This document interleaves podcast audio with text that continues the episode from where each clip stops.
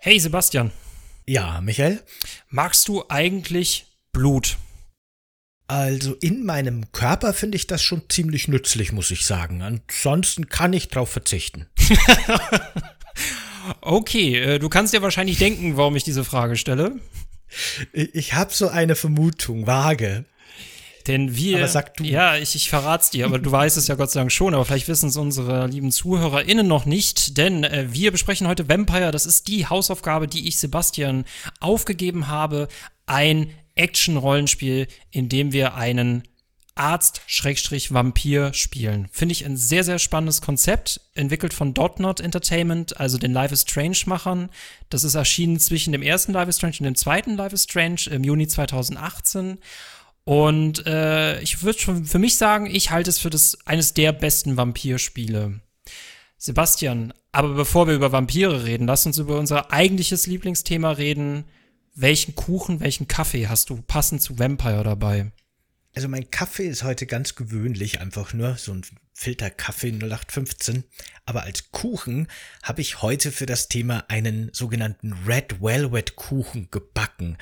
Das ist ein Kuchen, der von außen relativ unscheinbar aussieht, weil er mit so ganz weißem Frosting ummantelt ist. Da ist nicht viel zu sehen.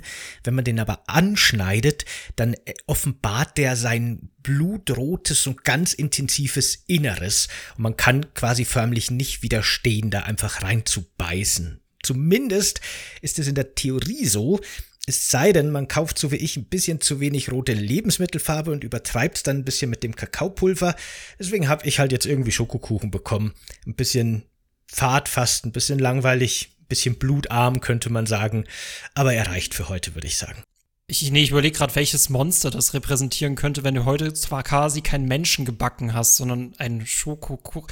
Okay, äh, faszinierende Frage, vielleicht Thema für einen anderen Podcast. Äh, ich habe passend, äh, auch wenn ich, glaube ich, nie an deine Genialität heranreiche für diese Aufgabe, ich habe auch einen gewöhnlichen Kaffee, also da steht schon mal unentschieden. Und ich habe passend zu Blut einen Erdbeerkuchen. Ah ja, auch sehr schön. Immerhin ist deiner wirklich rot geworden im Gegensatz zu meinem. Siehst du mal. ähm, ich hatte es schon gesagt, äh, Vampire und was ich an Vampire besonders spannend finde, nur dieser eine Aspekt, äh, die Besonderheit finde ich gerade dabei ist, dass Dortner Entertainment hier wieder seine Stärken für zwischenmenschliche Dynamiken und Verantwortung direkt kombiniert mit Kämpfen und mit dieser interessanten moralischen Frage, wen trinke ich eigentlich aus, um ein stärkerer Vampir zu werden, was für mich so die Hauptfrage bei Vampire ist. Aber so viel erstmal dazu, was mich viel mehr interessiert. Wie war dein erster Eindruck von Vampire, Sebastian? Also ich habe tatsächlich ein bisschen gebraucht, um in Vampire reinzukommen, weil das Spiel tatsächlich, muss ich jetzt sagen, also ich, ich habe zehn Stunden jetzt insgesamt reingespielt, ähm, echt mit der relativ neuen und frischen Ideen und Mechaniken daherkommt, die ich so von Spielen echt noch nicht kannte. Und ich spiele ja wirklich sehr viel durch die Bank und, und sehr viel bunt durcheinander. Ich habe da nicht so meine Genre-Begrenzungen im Grunde. Aber da war wirklich viel drin, vor allem in so einer Kombination und auch in so einer schönen Konsequenz, dass mich das wirklich erstmal ein bisschen, ich habe erstmal ein bisschen gebraucht, um zu verstehen, wie das alles genau zusammenhängt und wie es funktioniert. Aber als ich es dann verstanden habe, fand ich das alles schon ein sehr faszinierendes Konzept auf jeden Fall, dass das Spiel da aufmacht, das auch echt interessant auf jeden Fall umgesetzt wurde. So viel kann ich schon mal sagen.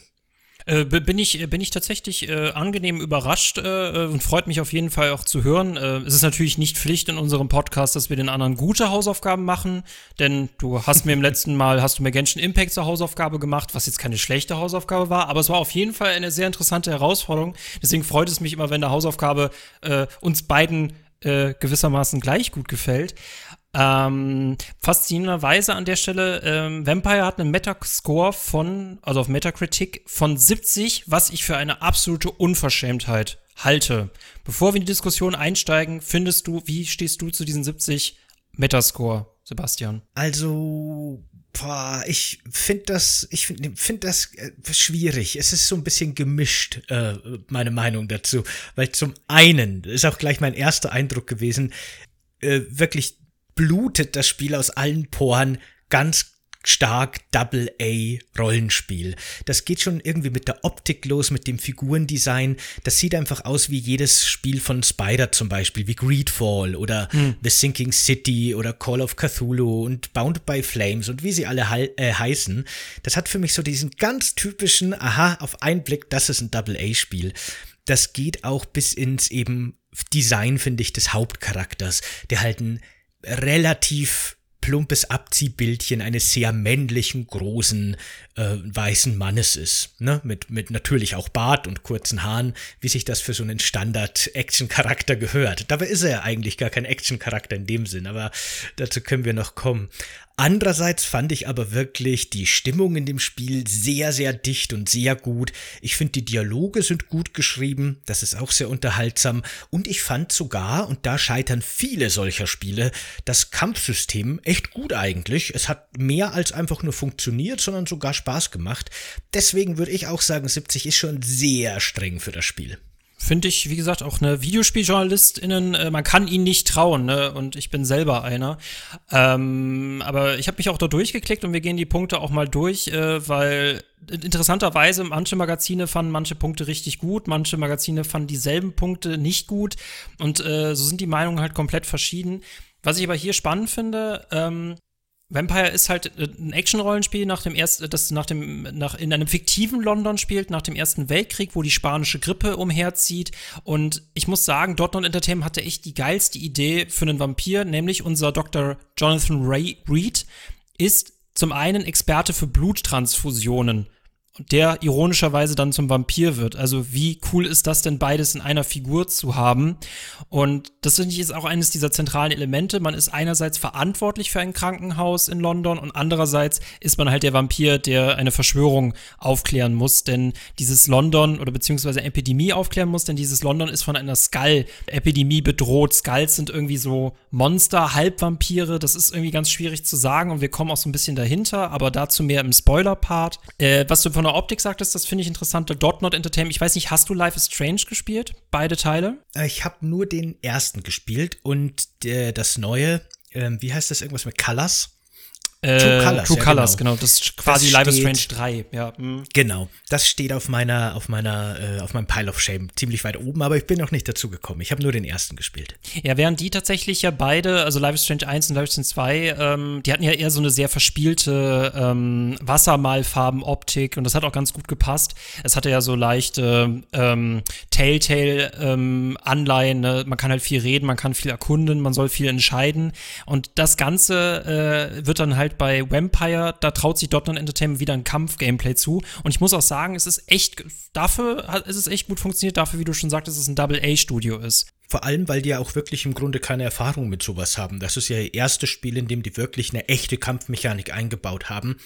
Die haben die sehr, sehr stark äh, von den Souls-Spielen im Grunde so ein bisschen sich inspirieren lassen dafür, aber dafür funktioniert es eben auch gut. Ich könnte mir auch vorstellen, dass das drei Jahre vorher erschienene Bloodborne auch vom Stil her und eben auch vom Kampfsystem her so ein bisschen Einfluss für dieses Spiel hätte sein können. Auf jeden Fall. Ich muss dich aber an der Stelle tatsächlich darüber aufklären. Ähm, ein Spiel, das tatsächlich auch auf unserer Liste steht, nämlich Remember Me, stammt auch von Dortmund Entertainment und da hatten sie tatsächlich auch schon ein Kampfsystem. Ah, ein, okay. Ich, äh, auch hier wieder, ne, guter Punkt mit Bloodborne. Ähm, sie haben sich gerade bei Remember Me, haben sie sich daran orientiert, so Batman, Arkham Asylum mit äh, Mirror's Edge, Assassin's Creed zu kombinieren. Also alles so Elemente, die sie aus anderen Spielen sich inspiriert haben lassen. Und ähm, sie können es mit ihrer ganz eigenen Note ganz gut umsetzen. Also ich habe mir, ich habe mir, als ich davon gehört habe, habe ich mir Schlimmeres vorgestellt. Aber äh, Kämpfen ist tatsächlich nur eine Ebene in äh, Vampire. Die für mich, glaube ich, wichtigere Ebene ist das Miteinander reden. Und da würde mich interessieren, hast du die Menschen in Vampire gemocht, deine PatientInnen, Sebastian? Oder sie sofort leer getrunken? also ich habe hier zu dem ganzen Punkt ein Wort nur aufgeschrieben oder zwei Wörter sind, die das ganz gut zusammenfassen, meine Erfahrung. Ich habe es Vampire Grooming genannt.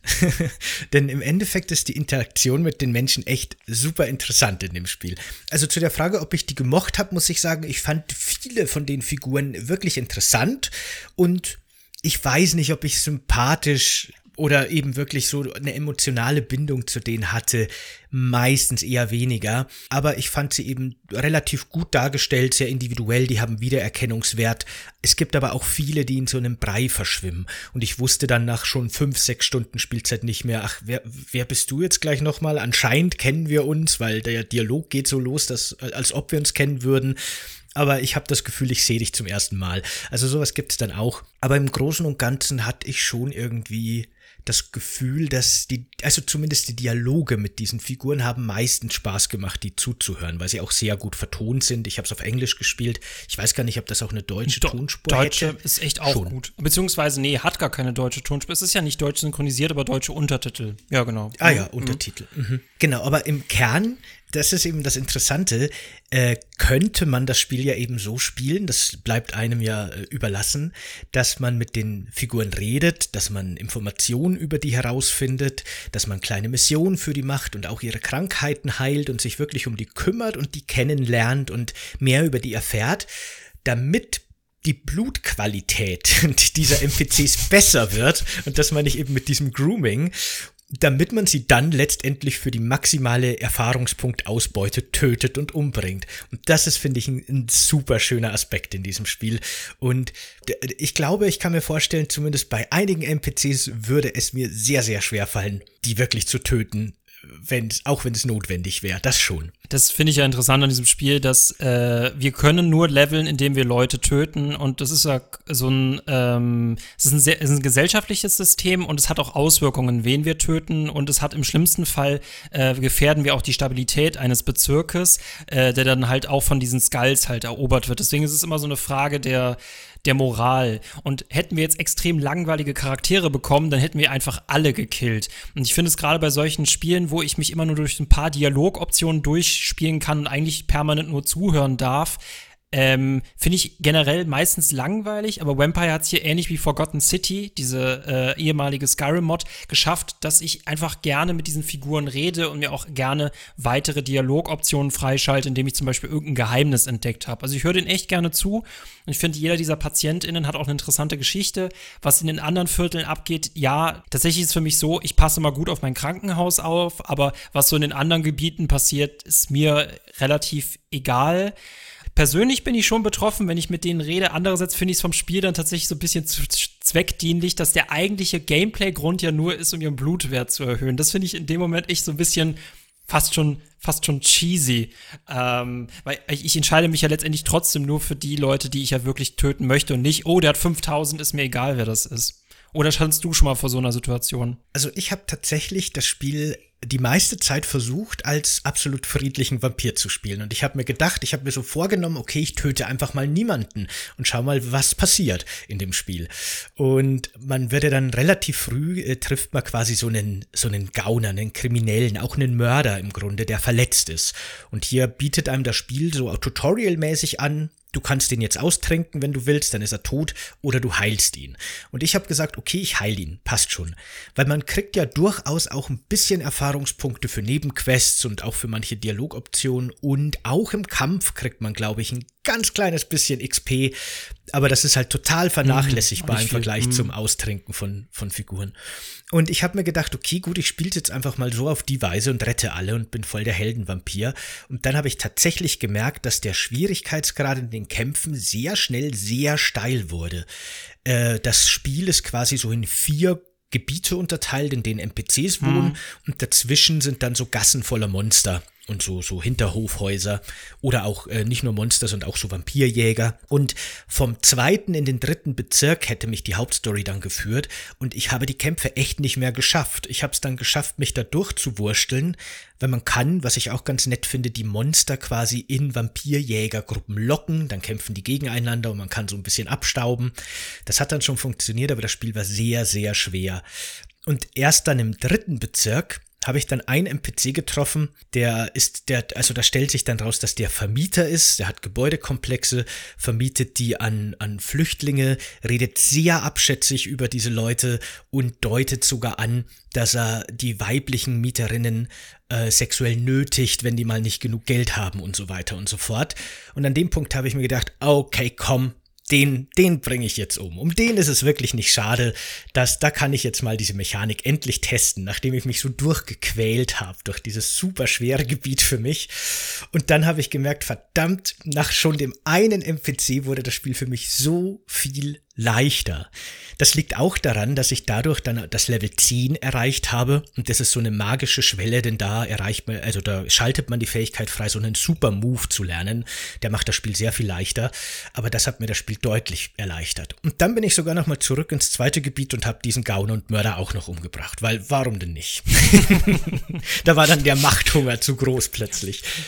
Ich, ich, ich, ich finde es interessant, weil irgendwie, man findet ja auch raus, dass viele der Personen Dreck am Stecken haben. Das macht es halt irgendwie interessanter äh, abzuschätzen, abzuwägen, ja, soll ich den jetzt töten? Das Interessante ist, ich finde es immer schwierig, wenn zum Beispiel solche ähm, wie sagt man, Stützen, glaube ich, heißen sie ähm, auf Deutsch. Das sind halt die Personen, die äh, quasi so die, die Herrscher in einem Gebiet sind. Und wenn man die ausschaltet, dann ist das gesamte Gebiet quasi auch verloren. Deswegen, und es gibt, gibt auch andere Gründe, warum man auch selbst Arschlöcher überleben lassen könnte. Aber ich bin immer froh, irgendwas zu entdecken, damit ich wenigstens von all diesen Lämmern eins mal ausknipsen kann.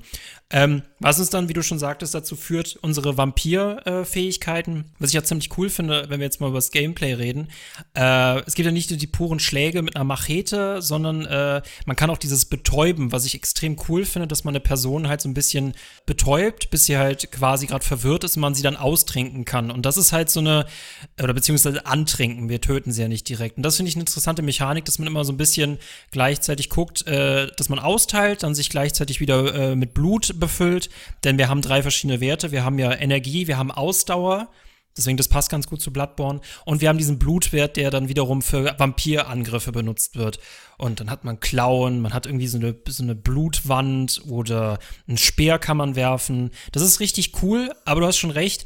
Das Spiel, je nachdem, wie viel man trinkt, wird dann stellenweise schwieriger, leichter, schwieriger, leichter. Und ähm, man kann es sich einen Ticken zu leicht machen tatsächlich, wenn man so auf diese ganzen moralischen Geschichten halt nicht so viel gibt. Ja, so weit bin ich nie gekommen. Für mich aber doch, es stimmt schon. Ne, nachdem ich diesen einen getötet habe, war es schon sehr viel leichter. Nach dem zweiten habe ich das Gefühl, war es mächtig. Äh, war ich mächtig. Äh, das macht schon einen großen Unterschied. Ich kann mir vorstellen, weil, wie du schon gesagt hast, werden ja die Gegner, äh, die Gebiete dann auch Monster verseucht, wenn man genug NPCs trinkt. Aber ich schätze mal, das ist dann auch gar nicht mehr so schlimm eigentlich, wenn man sich eh nur noch durchmetzelt.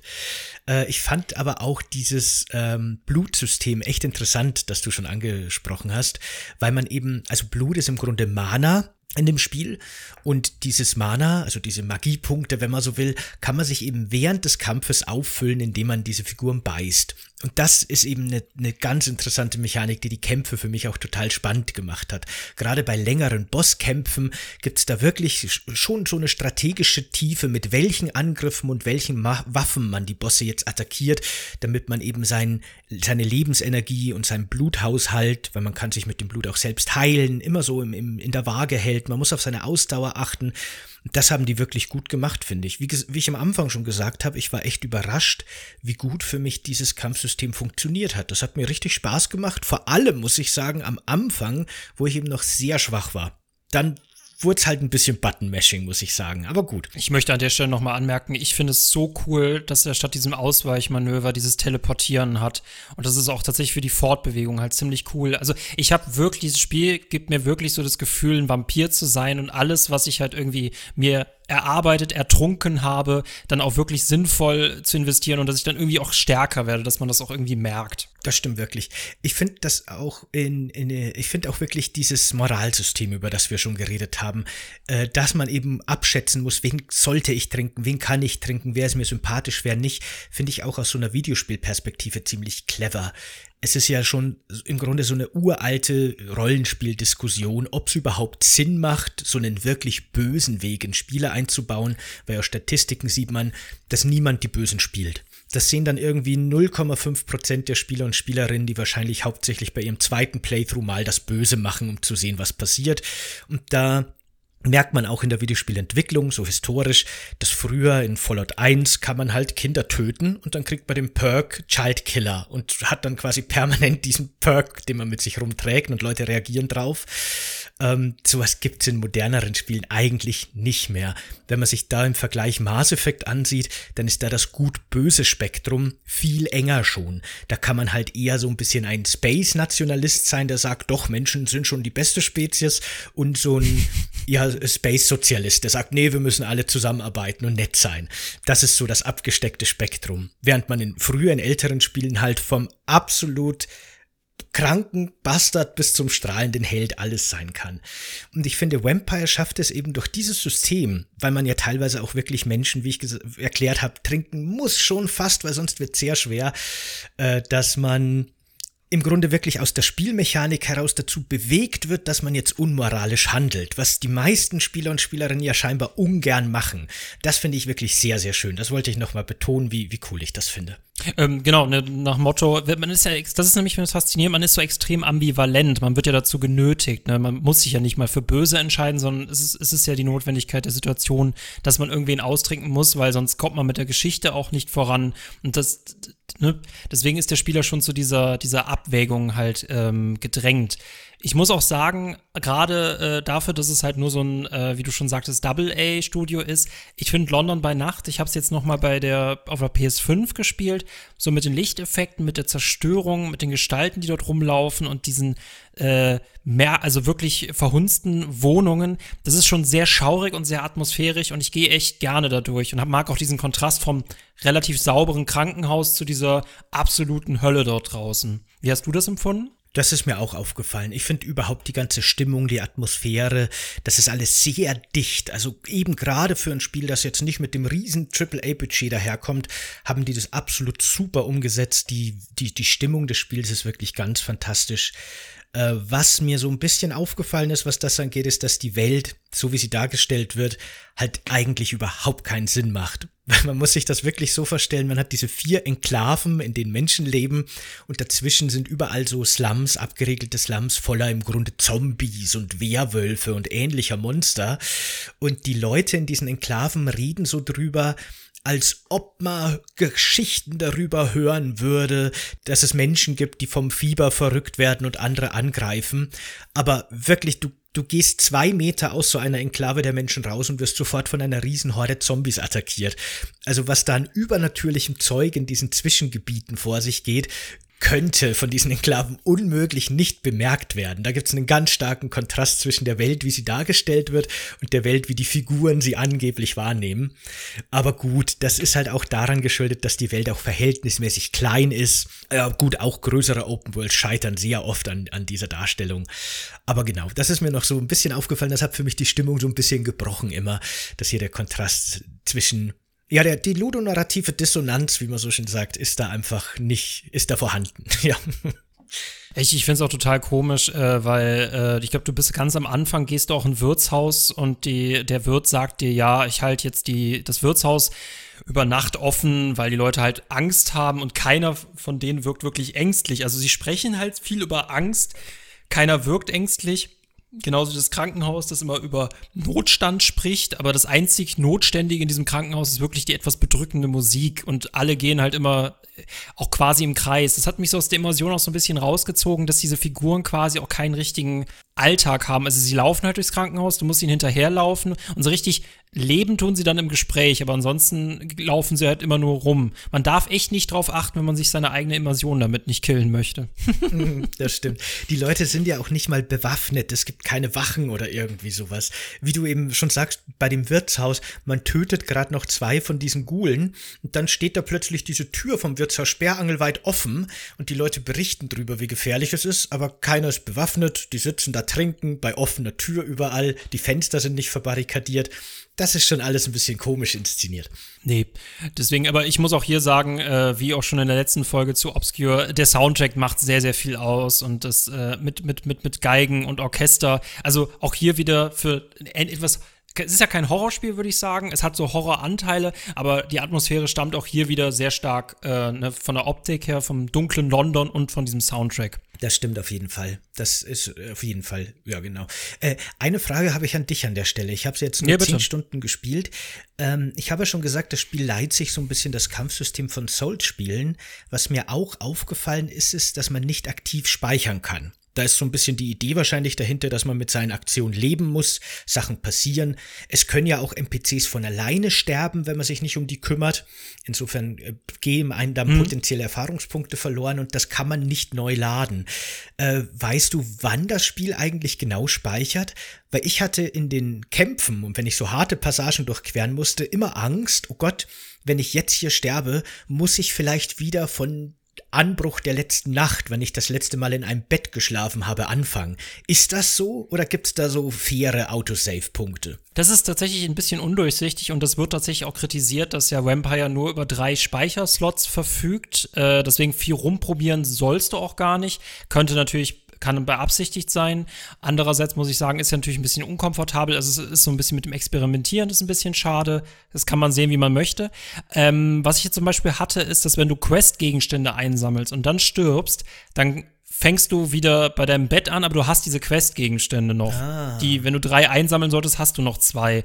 Das ist manchmal ziemlich undurchsichtig und ich habe das Gefühl, das hängt damit zusammen, ob du gerade ein neues Gebiet betreten hast oder ob du gerade einen Kampf gewonnen hast.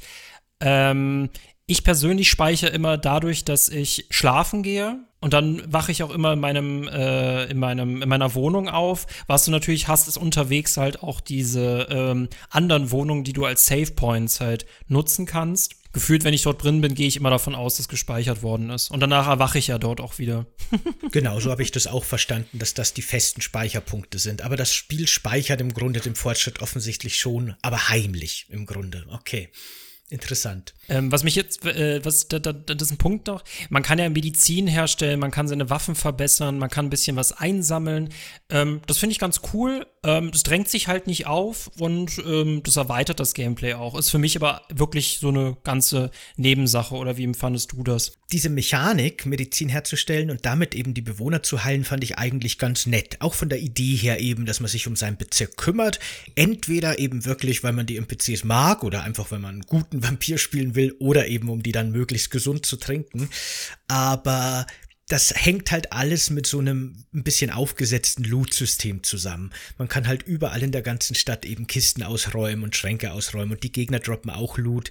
Und das wirkte für mich fast so ein bisschen draufgeklatscht, so von wegen, ja, alle Spieler haben Loot-System, lass uns auch mal sowas machen. Das ist alles okay, finde ich. Ich fand es jetzt nicht störend oder nervig, aber ich, ich, bin jetzt auch kein Riesenfan. Nö, wie gesagt, ich, ich, finde auch, das ist so ein Aspekt, der sich gar nicht so krass äh, aufdrängt. Ich finde es immer schön, wenn man dann in seinem Haus ist und auch ein bisschen was mehr machen kann, als nur am Bett zu speichern oder im Schlaf sich halt weiter zu leveln, dass man so ein bisschen was mit seiner ähm, mit seiner Wohnung interagieren kann. Das soll jetzt kein Roleplay werden, aber ich finde es immer schon schön, wenn Wohnungen oder Häuser oder ich habe irgendwas noch, was ich noch nebenbei machen kann. Und das finde ich eigentlich ganz, das finde ich ganz nett ohne dass es sich halt aufdrängt. Äh, das fand ich auch total. Äh, ich mag das auch immer sehr gerne, wenn man so eine kleine Basis hat, in der man dann so ein bisschen Inventar managt und so ein bisschen rumbastelt. Und das ist ganz nett, das macht's gut, ja. Das fand ich halt am besten, fand ich es halt wirklich bei Skyrim, äh, dass du, du konntest in der Werkbank was bauen, du konntest Tränke herstellen, du konntest halt dein ganzes Loot halt sortieren. Das kann man natürlich bei Vampire nicht. Aber das ist für mich immer so das Vorzeigebeispiel eines guten Housing. Mhm. Falls du nicht doch noch ein komplett besseres kennen solltest. Also es gibt ja viele solche Spiele. Ich meine, es gibt Spiele wie, wie, keine Ahnung, Minecraft könnte man jetzt nennen, die genau das zu ihrem Kern-Gameplay gemacht haben. Man baut sich ein Haus und äh, sortiert da in Kisten ein und, und überlebt und kocht und braut Tränke und so weiter. Ich glaube ja auch, Minecraft war schon für viele andere Spiele, die danach kamen, auch so eine Schablone, was diesen Survival- und Housing-Aspekt angeht. Ähm, Fallout 4 hat das ja auch nochmal von Skyrim so ein bisschen weiterentwickelt dass wirklich die ganze Welt zu Rohstoffen wird, die du für deinen Basenbau benutzen kannst. Aber Skyrim ist, finde ich, ein schönes Beispiel, weil während äh, Fallout 4 wirklich so ein bisschen mehr das mechanisch genutzt hat, hatte ich auch bei Skyrim immer dieses Gefühl von hier bin ich zu Hause. Ich gehe in mein schönes Haus, da brennt ein Feuer. Ich habe mich dann auch wirklich manchmal auf die Stühle ans Feuer gesetzt, um mm, so ein mhm, paar mm. Bücher zu lesen, die ich gefunden habe in der Welt. Das war schon wirklich, wirklich ein schön, schöner Basen, also Management-Aspekt. Ich finde, wir müssen unbedingt eine Sonderfolge über Skyrim machen. Äh, einfach nur, weil man da so viel drüber loben loben kann. Aber so viel dazu. Ich finde es halt sehr cool, dass wir als Arzt auch Medikamente herstellen können und unseren Leuten halt auch Medizin verabreichen, auch wenn es nur darum geht, ihren, ihren Blutwert. Also als ob wir diese Leute halt züchten würden, als unsere Blutkonserven, ne? Bei Vampire meine ich. Genau. nee. Ja. Ähm, es gibt sehr, sehr viele interessante Sachen noch zu Vampire. Das befindet sich aber tatsächlich im, im Spoiler-Bereich. Und sobald wir einmal im Spoiler-Bereich drin sind, dann können wir auch nicht mehr so schnell raus. Ähm, mich würde es nur interessieren, was hast du dir für einen Vampir gebaut in deinen zehn Stunden? Du, Vampir-Novize, du. Von den Fähigkeiten her? Ja. Also ich habe aus den Fähigkeiten rausgelesen, dass es wohl noch sowas wie eine Schatten- oder Nebelfähigkeit-Skillbaum oder sowas gibt. In das bin ich so gar nicht eingestiegen, sondern ich habe mein, äh, mein Vampir auf äh, Blockbrechen spezialisiert, dass sich die Gegner, wie du schon beschrieben hast, zu Boden kriegt, damit ich sie beißen kann. Hab meinen Biss dann auch sehr stark hochgeskillt, dass der möglichst viel Schaden macht, mich möglichst viel heilt und mein Mana regeneriert und habe mich voll auf den Nahkampfangriff und diesen Speer, diesen Fernkampfspeer spezialisiert und habe eine super Fähigkeit gewählt, die ich alle 90 Sekunden einsetzen darf, dass sich mein Vampir über Schlachtfeld teleportiert und automatisch alle Gegner angreift, was ziemlich mächtig ist, gerade gegen schwächere Gegner. Und von der Bewaffnung her hatte ich eine Waffe, die eben von Haus aus Block bricht in meiner Haupthand in meiner Nebenhand eine Waffe, die nur Block bricht und dafür keinen normalen Schaden anrichtet. Manchmal, wenn ich Munition hatte, dann hatte ich auch gerne Schrotflinte in meiner Zweithand. Das fand ich immer ganz schön, wenn man im Nahkampf dann die, gerade die größeren Gegner so wegpusten kann. Das fand ich schon sehr nett. Und ähm, hm. genau, das war so mein Vampir. Also schon eher auf Nahkampf spezialisiert und auf Blutsaugen. Ich, ich muss sagen, ähm, das hatte so leichte Prototype 2 Anleihen, ne, dass man irgendwie so ein übel Übervampir wird, ne, mit richtigen krassen, äh, weitreichenden Attacken. Hm, ich muss sagen, irgendwann wurden mir die Kämpfe dann noch zu monoton, beziehungsweise ich wusste nicht ganz genau, was sie mir jetzt bringen, wenn ich sowieso zu einem bestimmten Punkt hin wollte. Und äh, manchmal bin ich auch vor diesen Vampirjägern davongelaufen. Ich meine, die schwingen immer große Reden, dass sie mich töten werden, aber ähm, irgendwann mal war ich, war ich halt so badass und hatte so viel Spaß mit ihnen gehabt, dass ich dann auch irgendwann einfach an ihn weiter teleportiert bin, so nach dem Motto, ihr Grünschnäbel, lasst mich mal besser in Ruhe, ne? ihr wisst ja, wie es ausgeht. Oder hattest du nach zehn Stunden immer noch Spaß gehabt am es Kämpfen? ging eigentlich, finde ich schon. Also es, es, es war schon, das ist so ein Aspekt, weil du gerade gesagt hast, du hast dich weiter teleportiert. Das Spiel hat ja, so viel ich jetzt weiß, so viel ich gesehen habe, in meinen zehn Stunden kein Schnellreisesystem. Oder kommt das noch? Nee, ich habe es tatsächlich noch gar nicht in ähm, benutzt jetzt wieder beim neuen Spiel.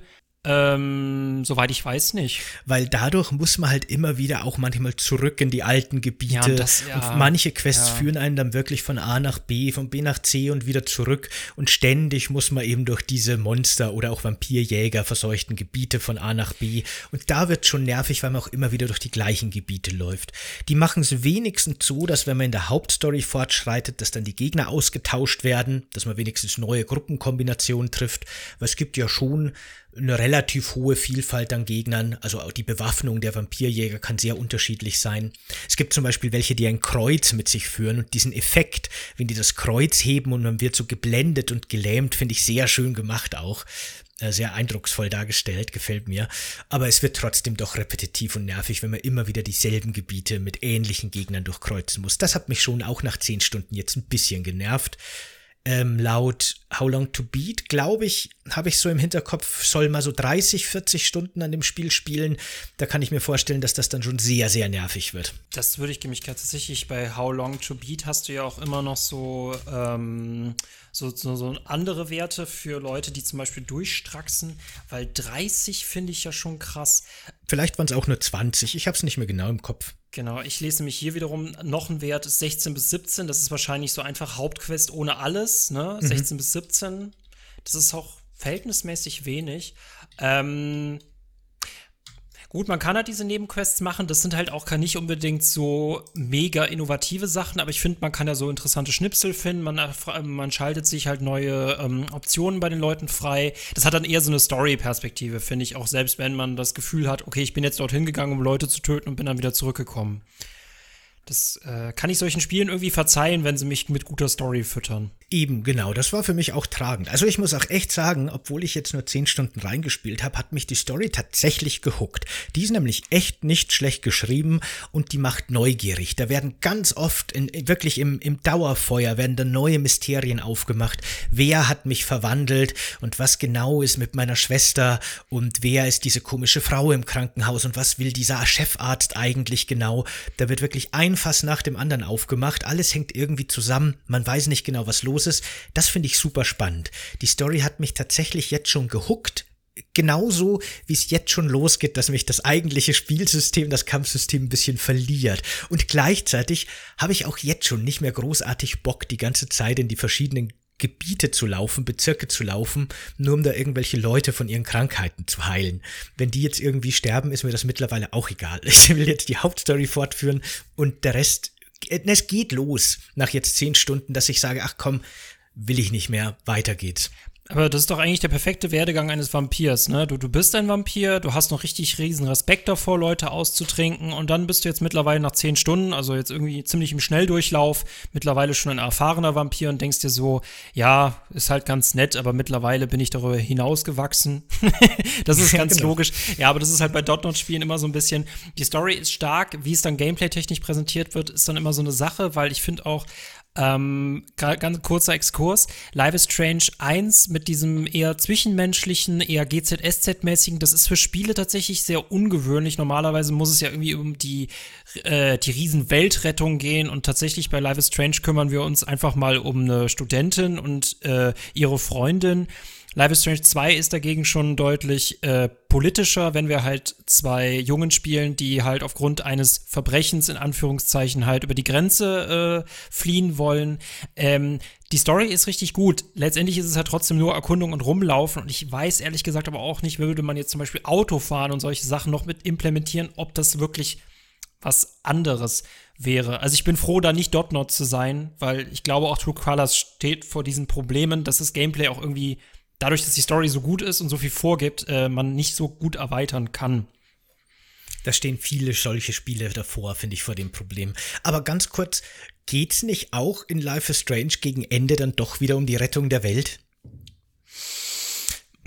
ähm, oh, war das jetzt ein Spoiler? Nee, Dann nee, nee, nee, nee, nee, nee, nee, überhaupt nicht. nee, nee, war, ja eine, war ja eine Frage und ich kann sie dir so beantworten, das ist unsere Entscheidung. Ne?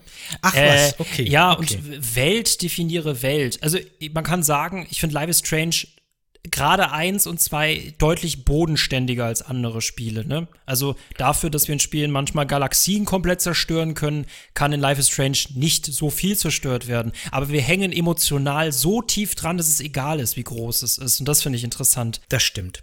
Aber ähnlich, das finde ich ganz interessant, wie Life is Strange ist ja Vampire auch so ein bisschen eine Superheldengeschichte, nur eben bei Vampire eben in Bezug auf einen Vampir sehr düster, in Life is Strange halt in so eine Teenie-Geschichte eingebettet und bricht eigentlich so mit allen Konventionen von Superheldengeschichten. Aber trotzdem geht beides, was das angeht, schon in eine ähnliche Richtung. Und da du eben mit deinem Fuß schon in das Spoilergewässer getappt bist und äh, wir dann jetzt auch gern da reingehen können, weil ich auch gern mit dir über diese Geschichte sprechen möchte, hier die Warnung an unsere lieben ZuhörerInnen. Ihr hört den Alarmsound im Hintergrund wieder. Wir betreten jetzt das Spoilergewässer, den Spoilerbereich. Falls ihr nicht äh, gespoilert gespoilert werden wollt, dann äh, äh, zieht äh, mit guten Wünschen von dannen und esst weiter Kuchen.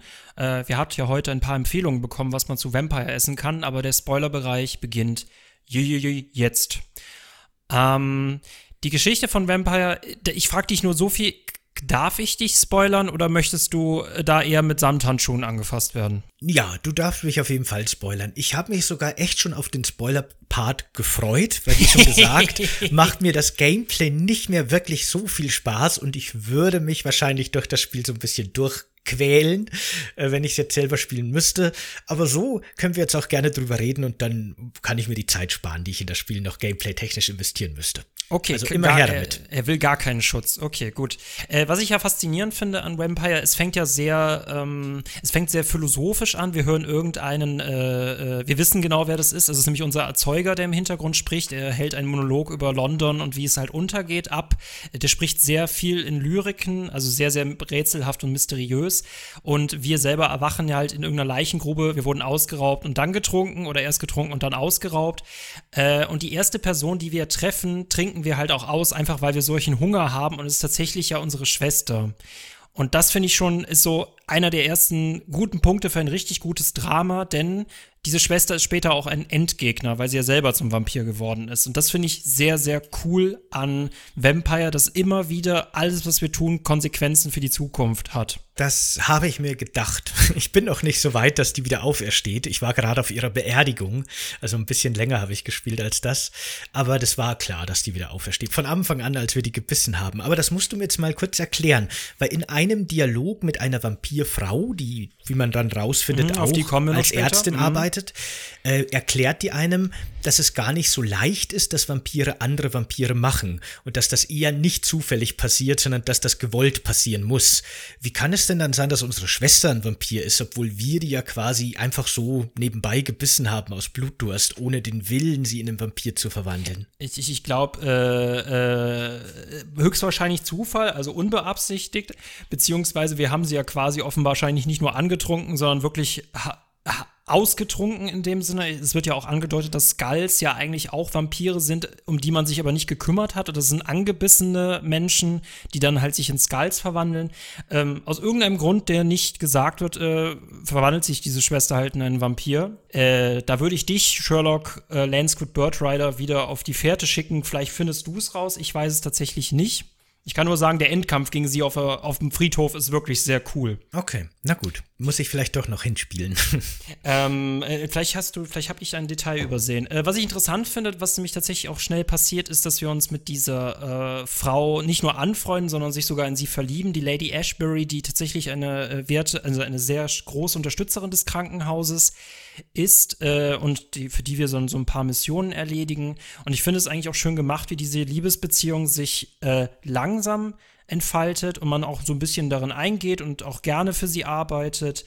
Äh, ist natürlich nicht alles Friede, Freude, Eierkuchen, vor allem nicht in einem Vampirspiel. Man ist aber äh, nach ganz vielen Kapiteln immer mal wieder vor so einer Entscheidung, die krasse Auswirkungen auf das Spiel hat. Und meistens handelt es sich um eine Entscheidung, die halt einen ganzen Bezirk ähm, stürzen kann. Eine Entscheidung ist zum Beispiel, dass wir herausfinden, was dieser Leiter getan hat. Ich spoiler dich jetzt. ja? Äh, denn diese Skull-Epidemie hat Lady Ashbury versehentlich verursacht, weil dieser Leiter ihr Blut als Transfusion in seinem Krankenhaus verwendet hat. Ah. Und da muss man erstmal schlucken. War das absichtlich oder ist das als Unfall passiert? Ich glaube, er wollte es als Heilmethode verwenden. Das Problem ist nur, er wusste halt nicht genügend über diese Blut. Äh, also was in ihrem Blut drin steckt, weil das Blut von Lady Ashbury tatsächlich verflucht ist. Und das sollte man genau dafür nicht verwenden. Das hat er aber ohne mit ihr abzusprechen gemacht. Was ich krass finde, wenn der, wenn der Leiter quasi diese Skull-Epidemie halt ausgelöst hat, was uns dann auch zum Beispiel vor die Wahl stellt, ob wir ihn töten sollen oder nicht. Wir können ihn auch tatsächlich zu einem Vampir machen. Ich habe ihn umgebracht und damit stirbt auch das gesamte Krankenhaus. Das finde ich ziemlich interessant, weil äh, ich bin gerade noch in der Story an der Stelle, wo die These von unserer Hauptfigur aktuell ist, dass irgendwie die spanische Grippe wohl verändert wurde oder irgendwie der Überträger für diese Vampir, diese Skull-Krankheit ist. Das finde ich nett, dass einem das Spiel da so ein bisschen mit einer falschen These unserer Hauptfigur auf eine falsche Spur lockt. Das, das mag ich schon wieder ganz gerne auf jeden Fall. Und das ist, äh, ich, ich, wie gesagt, ich finde es spannend, weil äh, für mich war es ganz klar, ihn zu töten, weil er gehört getötet dafür, was er getan hat. Andererseits, er ist ein Träger dieses Bezirkes und das habe ich ja schon eben angedeutet. Wenn du ihn tötest, stirbt der gesamte Bezirk mit. Und da kannst du dir so moralisch vorgekommen sein, wie du willst und um mich um alle Leute gekümmert. Die sind dann wirklich alle tot. Und in dieses Krankenhaus zu gehen, das dann plötzlich dunkel ist und still und überall laufen Skulls rum, da musste ich schon schwer schlucken, weil einerseits fühlte ich, fühlte ich das nicht gerechtfertigt, anders zu tun. Andererseits dachte ich mir, zu welchem Preis? Ne? Das ist sehr cool. Es sterben ja im Grunde auch viele Unschuldige in diesem Richtig. Krankenhaus dann. Mhm. Ähm, andererseits, man muss halt zugute halten, wie viele Leute sind wiederum durch diese Bluttransfusion gestorben, ne? Aber ja, Man hätte halt wenigstens noch das Krankenhaus komplett selber leer trinken sollen, bevor man ihn dann tötet. Dann hätte es wenigstens gelohnt. was für eine Unverschämtheit. Genau, eigentlich war ich sauer um diese ganzen verschwendeten guten Jahrgänge, genau. Tausende von Erfahrungspunkten, Mensch. Oh, oh, ja, ich war ein Tja. bisschen traurig. Nee, aber das Interessante ist, wir haben zum Beispiel auch so einen, das finde ich ziemlich cool, äh, es gibt einen Drachen, es gibt so einen Drachen, wie komme ich auf Drachen? In Drachen reden wir mal in einem anderen Podcast drüber. Wir reden heute über Vampire. Ähm, wir treffen auf einen Vampirjäger, mit dem wir einen ziemlich coolen Endkampf haben und in Folge dieses Endkampfes können wir entscheiden, ob wir ihn töten oder selber zu einem Vampir machen. Aha. Das ist richtig cool. Vor allem, wir treffen ihn wieder und können dann mit ihm sogar normal reden. Und man, man fängt so ein bisschen in diesen Dialogen an, ihn so ein bisschen zu unterrichten, wie er jetzt le zu leben hat. ah ja, das ist ja schon nett, ja. ja. Äh, was jetzt die Story angeht, ich hätte jetzt gleich noch zwei große Fragen über den Plot, ja, okay. die mich wirklich interessieren. Oder mhm. willst du noch was anderes sagen vorher? Nee, ich, ich, ich finde es nur cool, weil damit, ne, wir sind erstens ein Bluttransfusionsarzt, der ein Vampir ist und ein Vampirjäger, der auch ein Vampir ist, ist auch ziemlich cool. Das stimmt. Das schreit ähm, nach Sequel. Das schreit eigentlich nach Sequel. Das wäre eine echt mega coole Figur. Aber dann komm du bitte zu deinen Fragen. Also, ich habe schon so einen riesigen, unnatürlich riesigen und breit gebauten grauen Vampir getroffen, der mir gedroht hat, ich solle lieber aufpassen, was ich so mache. Was hat es mit dieser Figur auf sich? und wo, zu welcher Fraktion gehört die, wie kann ich die einordnen in die Lore? Das hätte mich noch interessiert. Ich muss jetzt da fragen, bist du schon mal auf ein rötliches Wesen getroffen? Das komplett denke, rot war. Nicht, nein. Ich kenne so diese normalen Skulls, die so ein bisschen wie Zombies oder Gule aussehen. Die gibt's in so richtig Zombie und eher so ein bisschen vampirmäßig. Und dann habe ich Werwolfartige Wesen getroffen, sonst nix. Aber das war ein Charakter, der mit dir geredet hat, ne? Eine mysteriöse Gestalt. Mhm, genau. Mm, tatsächlich, wenn es sich um dieselbe Person handelt, äh, wird es dein Erzeuger gewesen sein. Ah der, ah ja, das, genau, das wäre meine zweite Frage gewesen, mhm. genau. Sehr der, gut. Der, der, der, taucht im Spiel hin und wieder mal auf und er erklärt ja auch am Ende, warum er sich eigentlich so viel von dir zurückgehalten hat. Ähm, das ist tatsächlich, äh, äh, ich, geht mir gar nicht darum zu spoilern, mir geht es nur darum, dass diese Geschichte an der Stelle ziemlich komplex wird und ich tatsächlich hier nicht unbedingt auf jedes Detail eingehen will. Ähm, ich sage nur so viel, äh, einfach nur um nicht in den Rahmen zu sprengen. Es gibt eine, es gibt eine Quelle dieser äh, äh, Epidemie, die sich gebildet hat, die heißt irgendwie die Mutter und das ist logischer, das ist auch der Endgegner. Und wenn diese Endgegnerin tot ist, dann ist damit diese Epidemie auch besiegt und wir kämpfen gegen sie im, äh, im, in der Kanalisation. Und es handelt sich bei diesen Wesen tatsächlich um ganz, ganz uralte Vampire, und das gesamte Ende geht ganz, ganz, ganz, ganz lange. Ich glaube, gefühlt eine Stunde sind wir nur damit beschäftigt, nur noch zuzuhören. Was ich ein bisschen krass finde, dass der Flaschenhals am Ende auftaucht.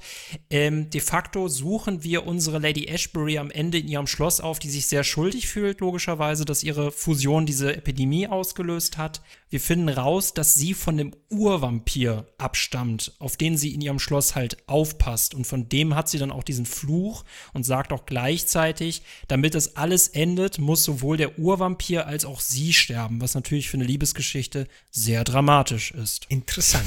Jetzt.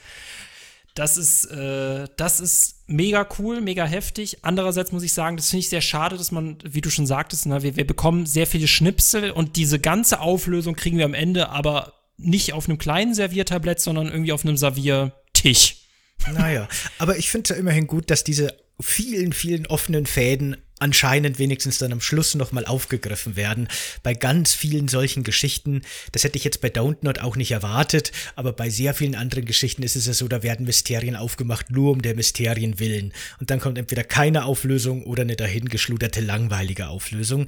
Aber hier scheint ja alles zumindest so eine Kohärenz zu haben und auf so ein Finale hinzuarbeiten. Das finde ich ja ganz gut. Nee, deswegen, äh, storytechnisch habe ich mich auf jeden Fall abgeholt äh, gefühlt. Es ist halt dann nur gameplay-technisch, gerade weil wir am Ende nur noch Dialoge führen ähm, ein bisschen schade. Das ist quasi so der Epilog, ähm, der führt auch in ein komplett anderes Gebiet, aber gameplay-technisch hört es nach dem großen Endkampf ähm, halt auf. Nichtsdestotrotz für mich eines der besten Vampirspiele, muss ich sagen. Ja, äh, also ich muss auch sagen, mir hat das die Zeit, die ich gespielt habe, sehr gut gefallen. Ich habe schon gesagt, dass ich nicht weiß, ob ich es weiterspielen wollen würde, aber vielleicht will ich jetzt das Ende doch noch mal selber erleben. Wenn du auch sagst, dass das auch noch alles so komplex ist, muss ich mich vielleicht doch noch mal durchkämpfen im wahrsten Sinne des Wortes durch die ganzen äh, Gameplay-Aspekte. Finde ich schon sehr spannend, hat mir sehr gut gefallen. Ich kann schon mal sagen, dass wir in nicht allzu ferner Zukunft, aber ein paar Folgen werden noch dazwischen liegen, noch über ein anderes Vampirspiel reden werden, wo ich durchaus über Einstimmungen zu Vampire feststellen musste. Das ist ziemlich interessant.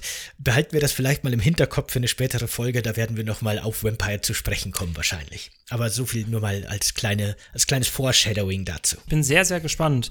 Ähm, äh, da, da nur ganz kurz der Kontext für mich, äh, äh, warum ich es für eines der besten Vampirspiele halte. Ich glaube, vergleichbar, es gibt wirklich wenig Vampirspiele. Das Einzige, was jetzt hier wahrscheinlich sofort genannt werden müsste, wäre Vampire the Masquerade Bloodlines ähm, von 2004, was heutzutage tatsächlich nur noch mit Patch spielbar ist wie ein Deus Ex mit Open World und äh, Vampiren. Wir wissen, dass Teil 2 äh, in Entwicklung ist. Ursprünglich sollte Hardsuit Labs dran arbeiten, wurden aber 2021 abgezogen und jetzt ist ein anderer Entwickler dran. Es sind ganz viele Leute abgesprungen und wir wissen letztendlich gar nicht, wann es erscheint.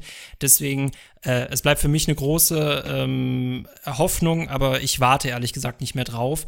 Und wir haben ja jetzt in letzter Zeit noch ähm, Vampire the Masquerade Swan Song bekommen. Das spielt ja alles in diesem Masquerade Underworld-Universum, äh, was ja ursprünglich ein Pen and Paper gewesen ist, was tatsächlich einer der Nachteile ist. Ich glaube, Pen and Paper-Fans gehen hier voll drauf ab. Andere Leute, die sich damit nicht auskennen, werden auch von Swan Song, einem sehr storylastigen Spiel, so ein bisschen äh, sich überfordert fühlen. Ist ein reines Erkundungsspiel und hat keine Kampfszenen. Das finde ich schade. Wenn man Vampir spielt, will man als Vampir doch kämpfen. Und das kann man in Vampire.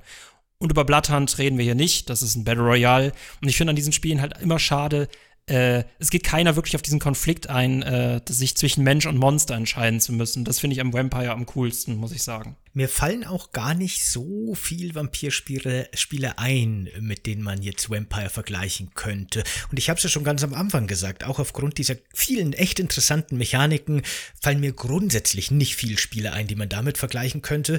Also so sehr sich jetzt das Kampfsystem eben zum Beispiel vom Bloodborne geholt hat und vielleicht manche andere Mechaniken aus einem älteren Vampirspiel, wie schon angeteased, äh, muss man schon sagen, dass äh, sehr viel wirklich originelle Ideen in dieses Spiel eingeflossen sind, die das auf jeden Fall zu einer sehr interessanten, sehr einzigartigen und sehr cleveren Vampirerfahrung machen.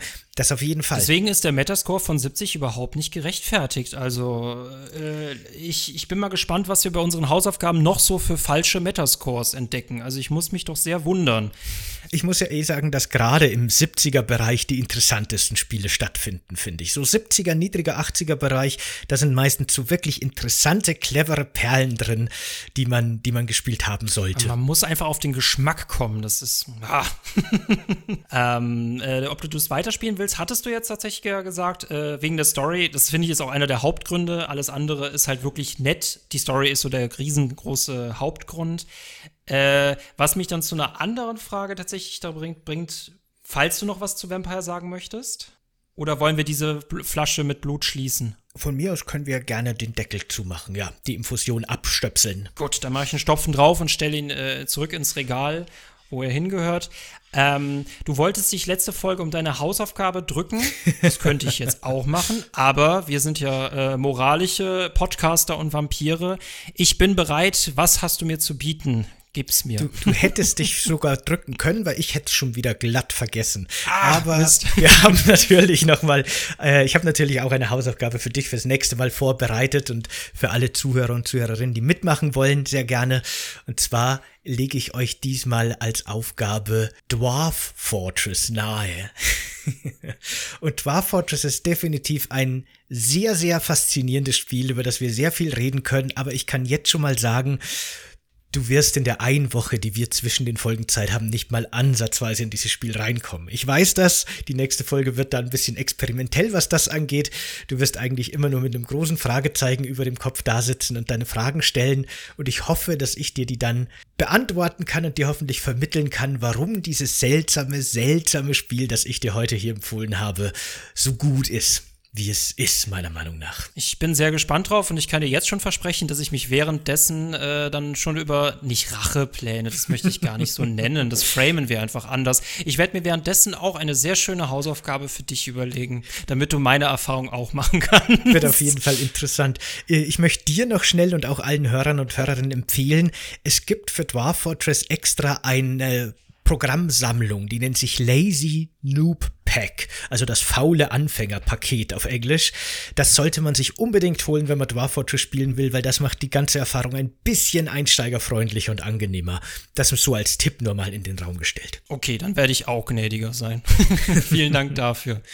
Ähm, dann äh, übergebe ich an den besten äh, äh, Werbungsmacher für Podcast das Wort äh, zu Coffee Cake and Games. Deine Bühne, Sebastian. Gerne. Also meine lieben Zuhörer, meine lieben Zuhörerinnen, ihr kennt ja das Prozedere mittlerweile, denke ich. Je nachdem, wo ihr diesen Podcast gerade hört, würden wir uns auf YouTube sehr gerne über ein Abo und ein Like freuen. Im Apple Store, im iTunes würden wir uns sehr gerne über eine 5-Sterne-Bewertung freuen und gerne auch einen Kommentar da lassen, wenn ihr wollt.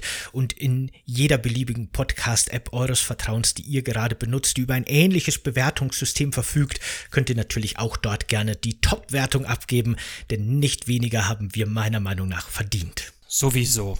Vielen Dank, Sebastian. wir hören uns zum nächsten Mal. Bis zum nächsten Mal. Ciao. Ciao.